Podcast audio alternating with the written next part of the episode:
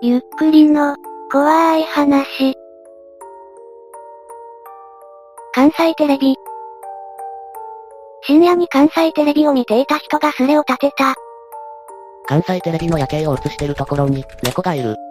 いやめっちゃ赤いだけなんだけどね。どういうことでしょう猫たちだらけで赤いのか。びっくりした。急にザラザラになった。砂嵐しか見えないけど、俺も見てた。ちょっと怖かった。他にも見ていた人がいたそうです。またかよ。また赤くなった。なんなんだこの関西テレビ。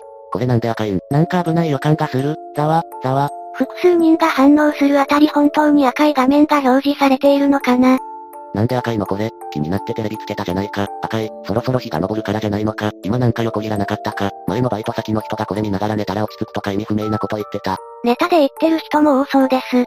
赤いって、全体が赤っぽいってこと。テレビの画面に赤いフィルム貼ったような感じになってる。誰か画像貼ってくれよ。これは映像が赤いだけなのか、実際に外が赤いのかどっちだ。俺たまに見てるけど、プラズマ的な何かが映った時あったよ。どこまでが本当なんでしょうかあの青いやつなんだろうな。暗視カメラなんじゃねえの。あの青い掲示板消してきてよ。青いのラブホじゃねえの。などと住人たちはわちゃわちゃ深夜のテンションを楽しんでいました。しかしそこに、地震に起こった異変を報告する者がいました。なあなあなあなあ、窓から赤い光照らされたんだけど、なあ外から赤の光これ何救急車とか来てないんだけど。これ以降画像が貼られますが全てリンク切れです。これは、マジ怖いんだけど。それは窓に映ってるのか、マンション。窓、正直、マンションじゃない、まだ照らされてる。勇気を出してオープンザドア、そしてウプ、どうやらお迎えが来たようだな。落としなかったんだけど、怖いけど障子開けてみる。消えた。パソコンやってる側の窓が開かなかった。向こう側俺の庭なのに、誰か入ってきてるぽい、見てくるわ。普通に考えて怖いだろ。お前フラグ立てすぎ。お前、用心しろよ。誰かが入ってきてるって。彼のことを心配する住人たち。マジわけわからん。なあ幽霊って足とかがないとかじゃなくてマジで外見から見たら人なの。ものによるんじゃね。お帰り、霊だったのか。霊かはわからん。俺が見たのは外見的に人だったんだが。まあとりあえずプレと。警察は、さて眠気と戦いがてら聞かせてもらおうか。朝を迎えたからか住人たちは冷静な反応をします。すまん、トイレから出れんかった。恐怖で緊張したからかわからんけど重い。書きたいことあるんだが戻ってはトイレのループ。待ってた人すまん無理ぽすまん。なんだよどうなったのか気になるじゃねえか。続き気になる人いないと思うけど個人的にこのままじゃやばいんで落ち着いたら改めてすれ立てようと思う。これ書いたら釣り臭くなるけど、乗り移られた気がしてならん。待ってた人すまん。すれたい教えて、寝れねえじゃねえか。関西テレビの風景見てたら取り憑かれた。今頭回んなくてこんなすれたいしか思い浮かばんかた。みんなすまんかた。関西テレビ入れてくれれば検索する。こうしてこのスレは落ちていきました。そして翌日深夜、関西テレビの夜景見てたら取り憑かれた。昨日待ってた人いるか落ち着いてきたから続き書こうと思うんだ。昨日はすまない。待ってたぜ。見てなかったけどな。見てくれる人いるか心配だけど昨日の経緯書いていくぜ。様子を見るに事態は落ち着いたようですね。昨日のスレを見ていない人用に簡単にあらすじをまとめていました。寺わかりにくいが昨日の流れ、わかりやすいように今から詳細書いていくぜ。見てくれる人いなくても書いていくぜ。はっきり言ってオチもないし面白くないかもしれんが昨日の詳細も含めて書き始めるぜ。俺の部屋には窓が2つあるんだ。玄関側と庭側。まず最初に玄関側の窓が赤く照らされたんだ。正直関西テレビの夜景でビビってたから窓が照らされた瞬間声上げてビビった。でも冷静になってパトカーか救急車だろとか思って放置してたんだ。でもまた冷静になってその釈光が不気味な動きしてることに気がついた。不気味に動いててさ釈光で字を書いてるような。もう俺超怖くて震えてたんだよ。こんな経験したことないし、関西テレビの夜景見てただけなのにって。で、その時見たハンターハンターの表紙と目があってちびりそうになった。いやだいぶちびった。ついでに俺の部屋電球切れてて電気つかないからどうしようもなかった。困ったものです。人ごとすぎんよ。で、その後どうなったのいろいろ考えて障子開ける覚悟できたんだ。で、障子開けようとした瞬間釈光が消えたの。その瞬間体験したことないくらいほっとした。障子開けようか迷ったけどチキンだから開けないことにしてパソコンの席に戻ったんだ。パソコンの席戻ったのはいいんだが玄関の方から庭にかけて近づいてくる音がすんの。俺は冗談じゃねえぞと硬直してた。でパソコンの向こう側が庭側の窓になってるんだけど明らかにそこにいんの。庭が砂利石だから音がして誰かいるってすぐわかった。つまり仕掛け人が移動したと、家族は、家には家族誰一人いない、あと除霊とか詳しいやついないか、 VIP にいるわけないだろ。続き書いていきます。で、砂利石の音が止まらんかった。砂利砂利砂利砂利ってずっとパソコンの向こう側でずっと音がするわけ。そんなこんなしてたらまたもや釈光が照らされた。俺は怖さ紛らわすために VIP に書き込んでた。VIP 書き込む前に警察呼べ。誰か友達に携帯で電話とかしてみたりすればよかったのでは、この件について心当たりは、マジレスする人たちが現れます。でもただのいたずらかもしれないと思って庭を見に行こうと思ったんだ。でも体が見に行くの拒否した。仕方ないから障子が破れてるところからあっちの姿確認することにした。で、見たら離れてながらもちゃんといるんだ。障子から見てみると覗き込んだ瞬間いきなり目が合ってしまった。足踏みしながらニヤニヤしてるおばあさんと両手には借光のライトみたいなのを両手に持ってた。怖すぎる。なんで俺がこんなビビってんだよ。次そいつ来たら動画上げて。こんな人がじっと見てきたら怖いですもんね。っていうか、なんかあるなら今から見に行ってやるよ。ヤバキャラ助けてやるよ。誰だよお前。オカルトに詳しいですか正直今も体重くて体調悪い。除霊とか詳しい人いたらお願いします。 VIP に何を期待しているんでしょうね。多分1秒も見てられなかったと思う。そして俺は今まで体験したことないくらい震えてた。俺は怖くて布団の中に閉じこもった。 VIP にいないでお買い体系。助け求めたいんだがあの板怖い。 VIP もオカルト板もそんな変わんないですよ。現在地をもう少し、大阪人にはわかる程度に、書いてみ、今こちらには何もない。すまん大阪じゃないんだ。わかりやすく言うと京都の南のウトロ地区があるんだがそこら辺に住んでる。ちなみに俺は違うぞ。俺は違うってなんだよ。意味がわからん。部落の住民じゃねえってことだろ。そういうことだお。ちなみにウトロ地区ってのは変な怨念の文字みたいな看板があらゆるところにあって気味が悪いところ。でもどんどんジャリジャリって音がでかくなってきて窓付近に迫ってきてるのが分かった。俺は布団の中で涙目。数分経ってジャリジャリの音が聞こえなくなった。ちょっとウトロの画像映してくれよ。ないなら、今から取りに行ってこい。すまん2年以上外に出てない引きこもりなんだ。すまんお近くのスネークいたらそれこそ画像映頼む。マジでウトロとかやめとけ。悪いこと言わない。今日は誰かに来てもらいな。ウトロの方、知ってるよ。今京都にいたら言ってあげたいくらい。お前の文章読んだら寒気がした。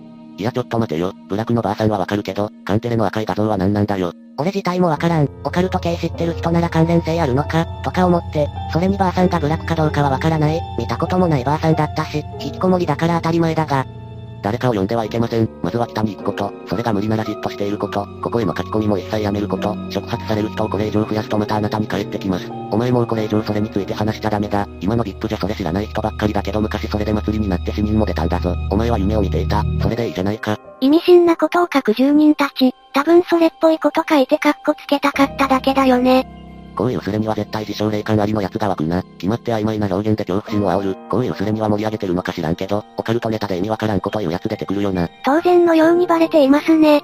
数分経ってジャリジャリの音が聞こえなくなった。それと同時に布団の隙間から少し覗いてみた。借光も消えていて帰ったのか、と思ったら俺がさっき覗いてた障子の隙間からおばさんこっち覗いてた。俺は俺の家で唯一電気がつくトイレに音速で入った。ここで10分ぐらい意識なくなった。怖い話ではありがちな話だけど俺はもともと転換持ちでパニックになるとよくある。気づいたらねゲロ吐いてて体がずっと重かった。唯一電気がつくってどういうことやねん。トイレだけ電気代払ってんでしょうか。はっきり言って俺が一人で住むには大きすぎる家に今住んでる。両親は近所のトラブルで引っ越して俺一人だけここに住んでる。今日も来んのかな怖えよ。そのトラブルってのは、騒音とか10時に電気全部消せとか、だから俺の家はトイレ以外電球なし。色々とおかしいだろ。ツッコミ要素が多いですね。近所勢、とりあえずもう引っ越せよ。それが一番だろ。なぜお前は引っ越さなかったとりあえず心霊現象とかそういうのじゃなかったんだから安心しろよ。俺ニートだし引きこもりだし、家族と一緒に家にいても暗くさせてしまうだけだから、それが理由で一人で自宅警備員してる。自宅警備できてねえだろ。これは今日は一とおばさんとの再遭遇を実況中継だな。一任せたぞ。無理はするなよ。お前らが今日も来るみたいなこと言うから障子の隙間塞げた。てか障子は閉めるから怖いんだ。開けてしまえば問題ない。逆転の発想ですね。とりあえず何も起こってなければよかったです。今後何か、気象現象や身の回りに起こったことなど、があれば、2チャンネルや他のサイトでもいいので、相談してください。誰かが見つければ、科学的また非科学的な観点で、アドバイスしますよ。え、誰これてか誰かがアドバイスしますって自分は何もしないってことかよ。マジで自宅警備員じゃないか。自宅周辺も巡回しろよ。外回りも警備するんだ。あと、今のうちにトラップ作って仕掛けようぜ。なあ、やっぱ罠だよな。罠作ろうぜ。みんなで1の家にトラップを仕掛けるオフ開催の予感。 1そっちのけで罠を作ろうとする住人たち。母ちゃんに電話してる。実況、見つかったの。だって。母親との電話タイムに入りました。電話終わった。どうやらこの家に人が住んでること隠してたかったらしい。目があったよって話したらあんた今すぐこっち戻ってこい言われた。お前はいないことになってたんか。かわいそすぐる。よかったじゃん。今から行くのか。これは引っ越すしかねえな。家族引っ越して一人で住んでる期間は半年。飯は週に一度母ちゃんが持ってきます。多分 VIP 見てなかったら速攻迎えに来させてた。でも今の俺は違うワクワクしてたんだ。何にワクワクしてるんでしょう。やっぱりこの人かな。違うワクワク、何する気だ。もしかしてお前、戦う気かダメだこいつ、なんとかしないと。全部昨日あったこと母ちゃんに話したんだ。そしたらすごい慌ててさ、見つかったの。って覚え、今すぐ戻ってきた方がいい。迎えに行こうかって聞かれた。俺はうんもうちょっと考えるって返事した。絶対今夜も来るよ絶対。って焦ってた。母ちゃんは何を知ってるんでしょうね。それはもう分かったって、お前はどうする気なんだ。部屋の電気でもつけて挑発すっか。釣り臭くなってきた。普通なら怯えるぞこの野郎。釣り臭いといえばずっと臭かったけどね。やめろ、やめるんだ、早まるな。そうだ、位置が逆に窓から覗いてればいいんじゃね。なんだろう気になって眠れねえよ。他の住人たちは釣りとか一切気にせず乗っかります。逆に窓から覗く、把握した障子に穴開けてくる。おや、これぐらいの穴でいいかな。なんだこれ、カッター刺したのか。もうさ、障子取っ払っちゃって。この反応を見るに本当に障子に穴開けたようですね。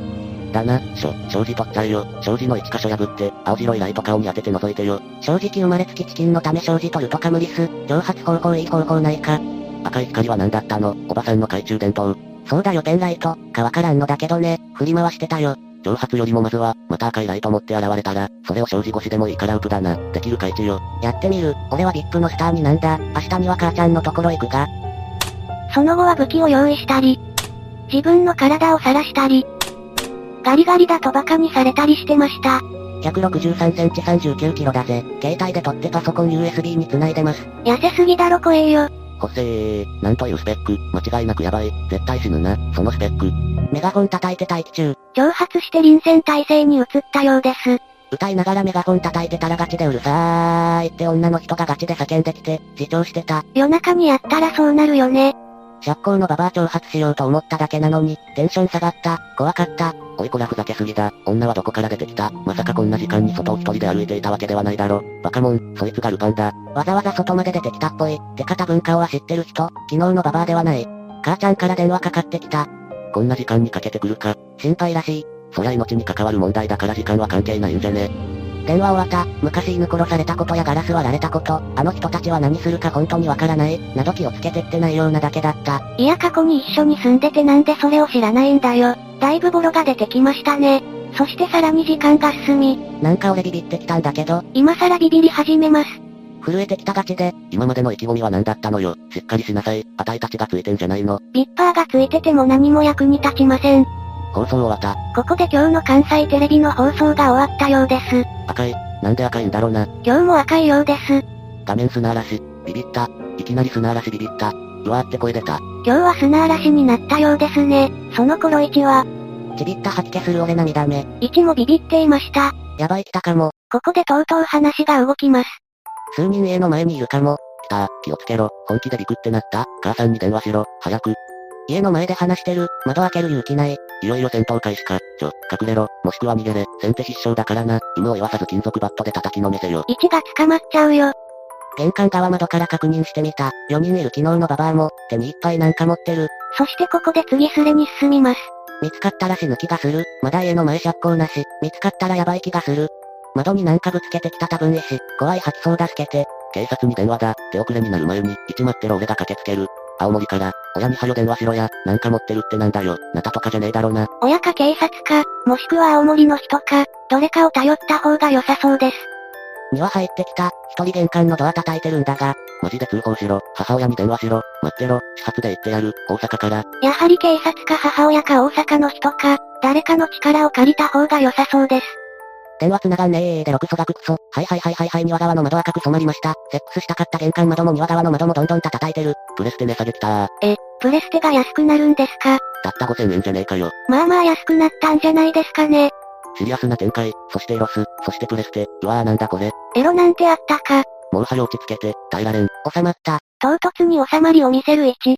隙間誰か覗いてるかもしれんが見れん。怖いよ。金属バット持ったマジ怖い今一時的に頭が収まっさ。来た来た。どっか窓割れた逃げる。収まっていなかったようです。しかしこれ以降一は現れませんでした。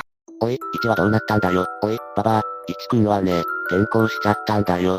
嫌な事件だったね。まだ右腕が見つかってないんだって。楽しい時間だった。これで1が死ねばさらに楽しかったのに。残念だ。一は帰ってきませんが住人たちは十分楽しめたようですね。オチはつかなかったけどこれはこれで面白い終わりになりました。と思いきや、別の掲示板に避難所が作られました。こちらの方に場所を移して一部の人たちは一の帰りを待ちわびていました。おはよう。 1ヶ月ほど経った頃、トリップをつけて現れました。本当は降臨せず風化するの待とうと思ったがあらが来たんの頑張ってる姿に心打たれた。話せること少ないけど少しの間話すよ。通過誰もいないよな1ヶ月待ってたみんなのために3分待ってやる。荒垣という人が必死にスレを保守していたみたいですね。キャシャリン体アップしろ。いるー。何から話せばいいだろう。ゆっくりあの後のこと書いていくけどお前らが想像してるほど怖くも面白くもないんだぜ。余談だが今では家を引っ越し、新たなる場所で自宅警備員を務めております。それだけ。おお一無事でよかった。まだ自宅警備員なのね。でも生きててよかった。あれから3キロ痩せたよ。 36キロの成人男性とか八尺様より怖いだろ。 10月10日の最後の書き込みを書き込んだ直後俺は慌てて金属バットを片手に持って逃げようと試みた。俺の部屋の襖を開けて逃げようとしたら一人の男がリビングに入ってきてた。割った窓から入ってきたらしい。その男は見るからに目がいってて、外事っぽかった。そんで手には銃持ってたからその瞬間俺死んだって思った。ついでに男か小島よしおにそっくりだった。それと銃っていうかショットガンみたいなやつな。よしおは戦じゃあ。ってすっげえ大声で叫びながらショットガンを俺に向けてきた。俺はダメ元で玄関から外に出ようと思って駆け出した瞬間俺に向かってヨシオは連射してきた。玄関まで駆け出した俺に耳や首に数発 BB 弾当てられた。声上げるぐらい痛かったけど玄関の前まで逃げてドア閉めた。だけど外の玄関前にも人がいて玄関ぶったたいてる。ヨシオの大声に反応したのかリビングにもう一人来たみたい。ヨシオと何か大声で話してて、殺すってのが聞こえてきた。もう慌てて外の玄関前にいる奴ぶっ殺す勢いで玄関のドアの鍵開けて外出た。外のすぐ玄関前に奴がいるって分かってたから勢いよく玄関のドア開けてぶっ飛ばそうと思った。早くしないと吉尾の奴らが来ると思い迷うことなく実行した。まず素早く鍵を開けて、ドアノブに手をかけ握力かける体重かけるスピード、渾身の力を込めてドア開けた。そして渾身の力を込めてドアを開けた結果、俺より体型が小さいババアが少し吹っ飛んだ。きり、よく見ると初日に赤いライト照らしてたババアだった。吹っ飛ぶババア想像したら笑える。相手の両手にはペンライトのようなライトのみ、凶器はないと判断して俺は片手に持ってた金属バットで足に突きを入れた。馬場は下に倒れ込んだ、手加減して突き入れたつもりだが痛かったらしい。ちょっとやりすぎたって思うけど正当防衛だからいいよね。そして吉尾たちが近づいてくる音がしたので俺は逃げた。よく見ると俺の家の前に自転車が2台ある。大人数で来たわけじゃなかったのか。 3人でした。よしお、ババア、もう一人のこいつはどんなやつ女性、40代、武器、デカめのハサミ、多分このハカッとするやつ。よしおよりやべえやついましたね。俺の体力で自転車から逃げ切るのは無理だと判断し、俺は自転車をパクリ逃げることにした。逃げ切れるか不安だったのでもう一つの自転車をこかして思いっきり自転車をこいだ。後ろから吉尾がショットガン発砲してきたが俺は避けまくった。俺は猛ダッシュで交番を目指し通報した。すまん、そして通報して今に至る。通報して、奴らは捕まったのか。無事捕まりました。みんなババアの子供だったんだ。とりあえずおつ、もしかして、詳しく書かない理由イコールここに報告しないつもりだった理由。ちなみにここから先あんまり話せないこと多いんだけど警察このスレ見てるぜ。実況してたスレもチェックされてて、画像消せって指示も警察。マジで。でも、よかったじゃん。警察も、そこまでしてくれて。イエーイ。警察の人見てる。生きててよかったを。でもこの事件で精神的に結構やられましてご飯もあんまり食えない状態なんだぜ。てかお前らあんまり警察煽るなよ。そして新事実なんだがババア家族はウトロじゃなかった。近くの不営団地に住む奴らでした。ウトロ地区の人などとトラブル結構起こしてたみたいで時々深夜に現れては窓割ったりしてたみたいな人たちなんだ。もともと一の家とトラブってる人たちではなかったのかな。ま、報告はこれで終わりだ。お前ら1ヶ月おつ。あと俺が本物の1かどうか信じるのはお前ら次第。じゃあの。取りバレしてないはずなので多分本物です。こうして1は去っていきました。おつ、何回ミシンだけど、遭遇できて嬉しかったお。本気で探偵ナイトスクープに手紙出そうと思った。ごめんねごめんね、釣りだと思っててごめんね。てか、釣りでもよかったかも。カンテレ、災難だったな。荒垣もマジでおつ。住人たちも1を惜しんでいました。すると、夢に吉尾が出てきて目が覚めた。数日後にまた現れてその後もグダグダとやっていましたとさ。いかがでしたか釣りと疑っていた人たちも最後には信じていましたね。私は釣り臭いなぁと最後まで思いましたが、犯人たちが逮捕されたみたいな記事とかあればもっと面白いんでしょうがね。皆さんはどう思いましたかぜひ感想をお聞かせください。ご視聴くださりありがとうございました。また見てね。